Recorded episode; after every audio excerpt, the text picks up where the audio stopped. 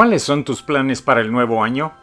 ¿Cómo piensas enfrentar tus problemas matrimoniales, financieros, de salud, de trabajo, los problemas emocionales y sobre todo los espirituales? Si los proyectos de años anteriores no los hemos cumplido, es tiempo de reflexionar y preguntar a Dios en qué fallamos, qué hemos dejado de hacer. Necesitamos su corrección, pero sobre todo su dirección para no desviarnos y alcanzar la meta que Él ha puesto en nuestro corazón. Vivimos la época del conformismo.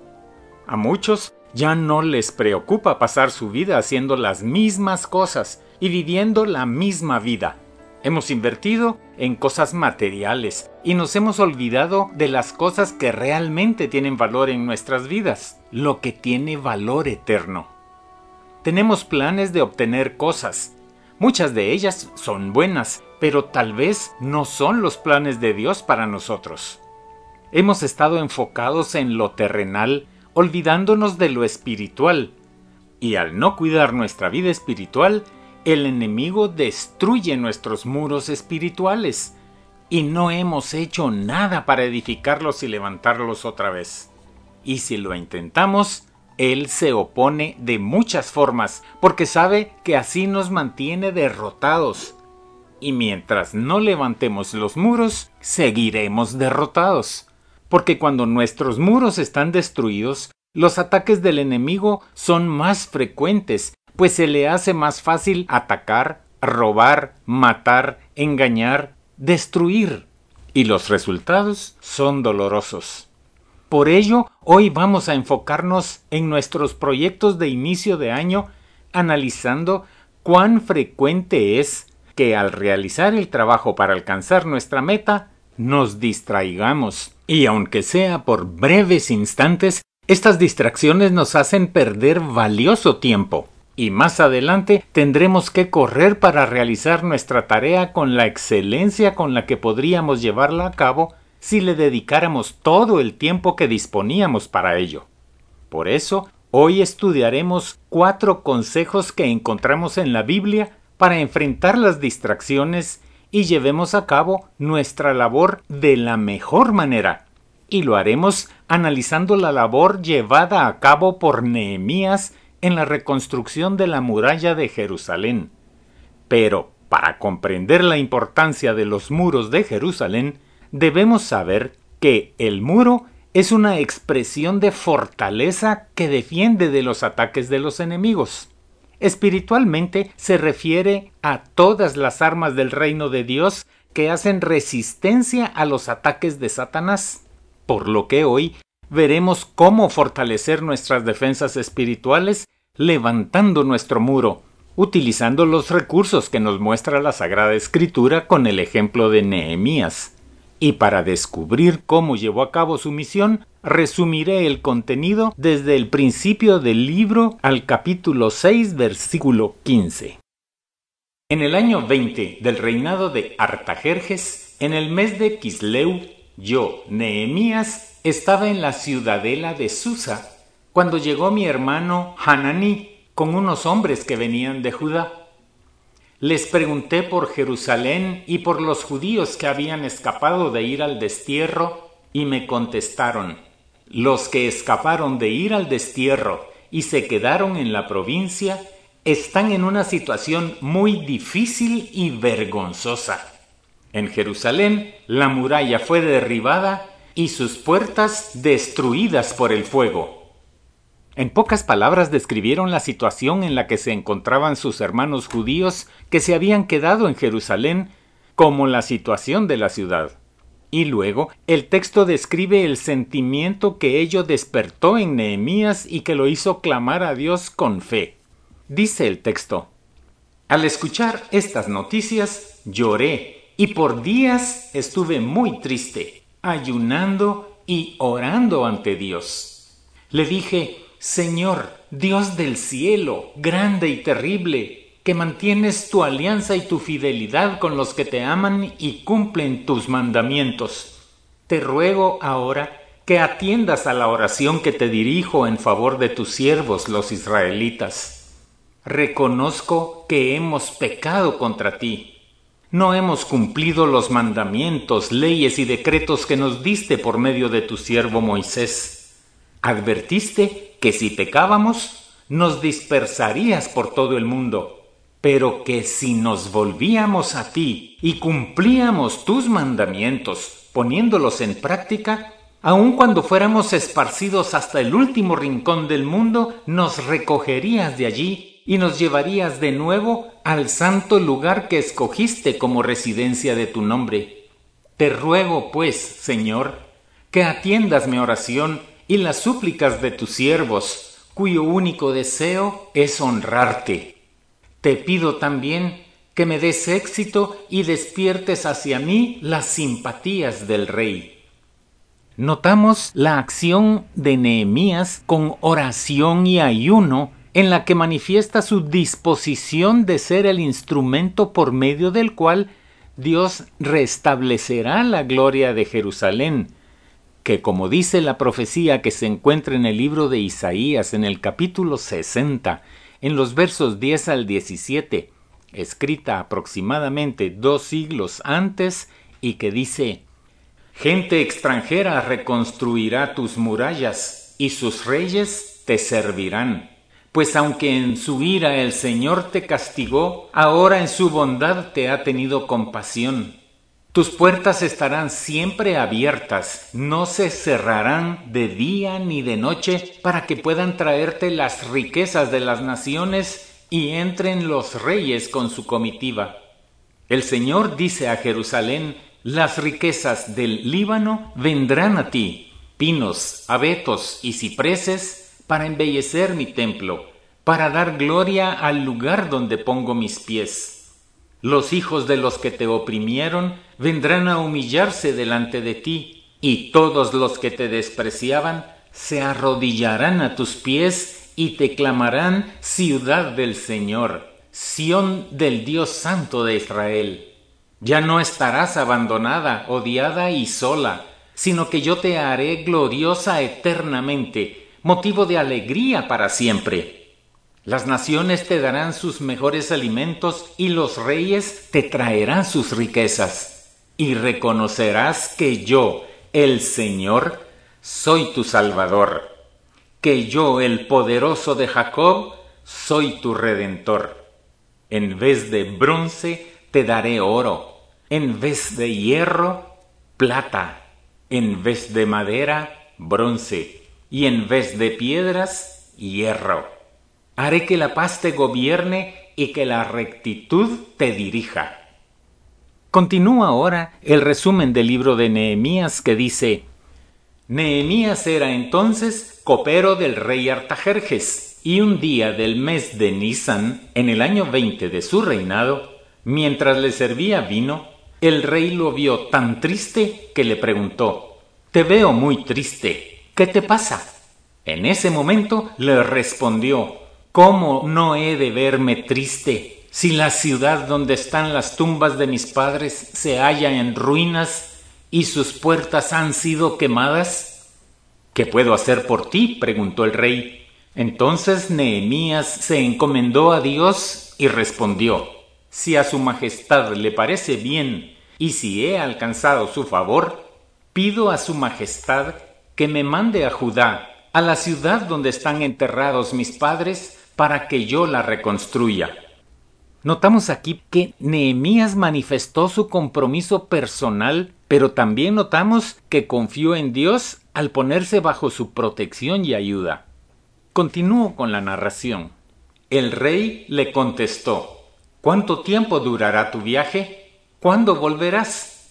Él indicó la fecha y el rey aceptó dejarle ir. En la respuesta del rey se percibe que Dios tocó su corazón para que actuara a favor del plan de Nehemías, quien le pidió una orden por escrito dirigida a los gobernadores al oeste del río Éufrates para que lo dejaran pasar libremente hasta llegar a Judá, y otra orden escrita para que el guardabosques del rey le diera madera para los trabajos. Y el rey se lo concedió todo, porque contaba con la ayuda de Dios. Notamos con esto la respuesta de Dios que fuera solicitada en oración. Y sigo con el resumen. Cuando Nehemías llegó ante los gobernadores al oeste del Éufrates, les entregó las cartas del rey, quien, además, había enviado con él una escolta de caballería al mando de jefes del ejército. Con esto el rey quería dejar claramente establecido que él apoyaba a Nehemías en todo cuanto quisiera y necesitara. Y sigo el resumen. Cuando supieron esto Zambalat, el de Orón, y Tobías, el funcionario amonita, se disgustaron porque había llegado alguien interesado en ayudar a los israelitas. Y aquí se muestra la primera manifestación de los problemas que le tocará enfrentar a Nehemías. Y continuó la narración. Llegó a Jerusalén y a los tres días de estar allí, acompañado de algunos hombres, sin decir a nadie lo que Dios le había inspirado a hacer por Jerusalén, salió de noche por la puerta del valle a inspeccionar la muralla de Jerusalén que estaba derrumbada y sus puertas quemadas. Hasta entonces no había informado a los judíos, así que les dijo, nos encontramos en una situación difícil, pues Jerusalén está en ruinas y sus puertas quemadas. Únanse a mí y reconstruyamos la muralla de Jerusalén. Así Nehemías presentó el proyecto y motivó a los habitantes de Jerusalén para obtener su ayuda. Cuando les contó la forma tan bondadosa en que Dios le había ayudado y las palabras que le había dicho el rey, respondieron Comencemos la reconstrucción, manifestando así que contaba con el apoyo del rey y de Dios. Cuando Zambalat, el de Orón, Tobías, el funcionario amonita, y Gesem, el árabe, lo supieron, se burlaron y le dijeron con desprecio, ¿qué se traen ustedes entre manos? ¿Acaso piensan rebelarse contra el rey? De esa manera y pretendiendo defender los intereses del rey, los enemigos revelan su oposición al proyecto. Pero Nehemías les contestó, el Dios del cielo nos dará el éxito. Nosotros, sus siervos, vamos a comenzar la reconstrucción. Como servidor de Dios, Nehemías declaró públicamente su fe y su confianza en Dios, así como su compromiso de llevar a cabo el plan que había dado a conocer. Continúo la narración. Cuando Zambalat supo que estaban reconstruyendo la muralla, se indignó y enfurecido comenzó a burlarse de los judíos diciendo ¿Qué se creen estos judíos muertos de hambre? ¿Acaso piensan que se les va a permitir ofrecer sacrificios otra vez? ¿O que podrán terminar el trabajo en un día? ¿O que de los montones de escombros van a sacar nuevas las piedras que se quemaron? Entonces Nehemías oró. Dios nuestro, escucha cómo se burlan de nosotros no les perdones su maldad, ni borres de tu presencia su pecado, pues han insultado a los que están reconstruyendo la muralla. Así declaró su confianza en Dios y lo manifestó al buscar en oración su apoyo y respaldo. Y continuaron reconstruyendo la muralla que estaba ya levantada hasta la mitad, y la gente trabajaba con entusiasmo. Cuando sus enemigos supieron que la reparación de la muralla de Jerusalén seguía adelante y que se había comenzado a tapar las brechas, se enojaron muchísimo y planearon atacar Jerusalén. Entonces los que estaban trabajando en las murallas oraron y pusieron guardia día y noche para defenderse de ellos. Nuevamente se buscó el respaldo de Dios en oración, pero también hicieron su parte y estuvieron alerta y se mantuvieron firmes. Sus enemigos pensaban que no se darían cuenta ni verían nada hasta que se metieran en medio de ellos para matarlos y detener las obras. Pero los judíos que vivían cerca de ellos les dijeron que esa gente iba a atacarlos. Y Nehemías ordenó que se pusieran por familias detrás de la muralla y en las partes bajas y en las brechas, con espadas, lanzas y arcos. Es decir, estuvieron atentos y firmes, preparados para rechazar al enemigo. Cuando sus enemigos supieron que estaban preparados y que Dios había desbaratado sus planes, todos volvieron a su trabajo en la muralla a partir de aquel momento, la mitad de los hombres trabajaba en la obra y la otra mitad se mantenía armada con lanzas, escudos, arcos y corazas. Los cargadores seguían llevando cargas, pero con una mano trabajaban y con la otra sujetaban el arma. Todos los que trabajaban en la construcción tenían la espada a la cintura. Vemos con ello que confiaban en Dios pero también que estuvieron dispuestos a pelear sin dejar de trabajar.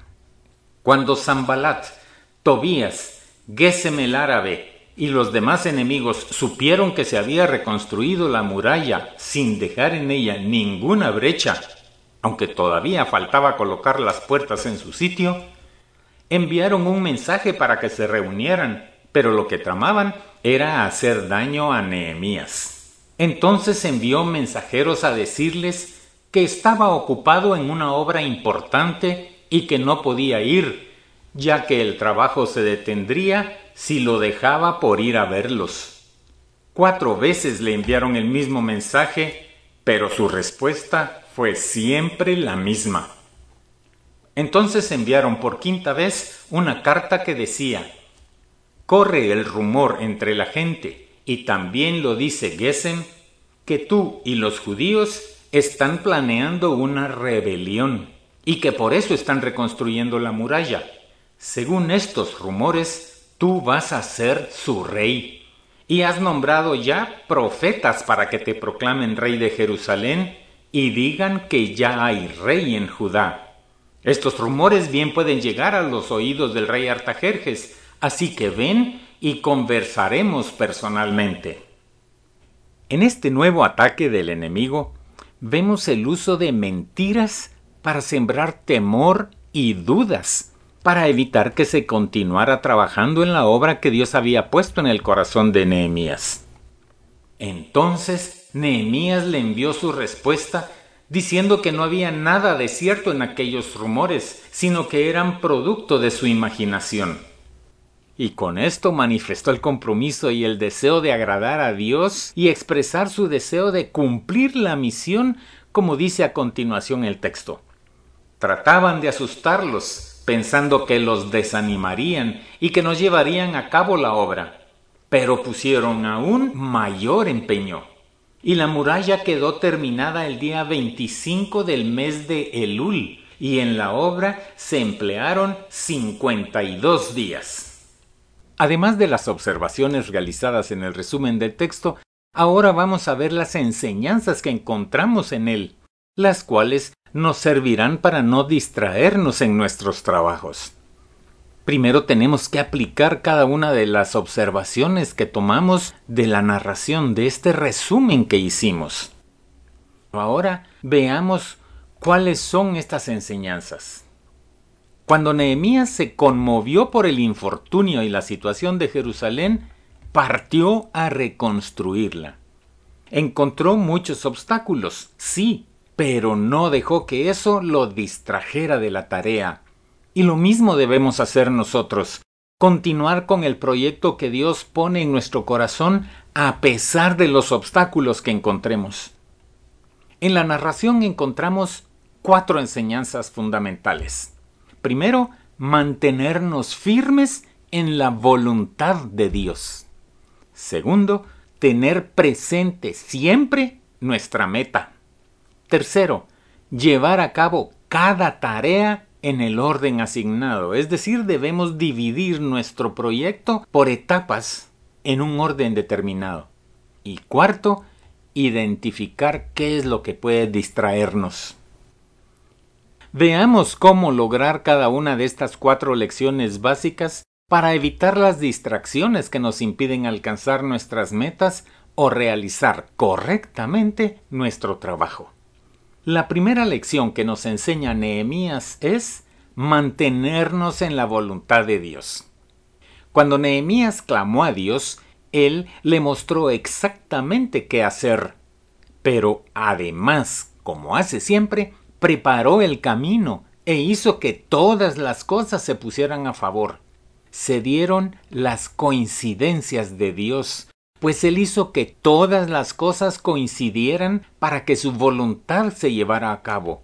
Y en el caso de Nehemías, Dios tocó el corazón del rey para que tuviera una disposición favorable para el proyecto y le diera el permiso y todo lo que necesitara para que lo llevara a cabo.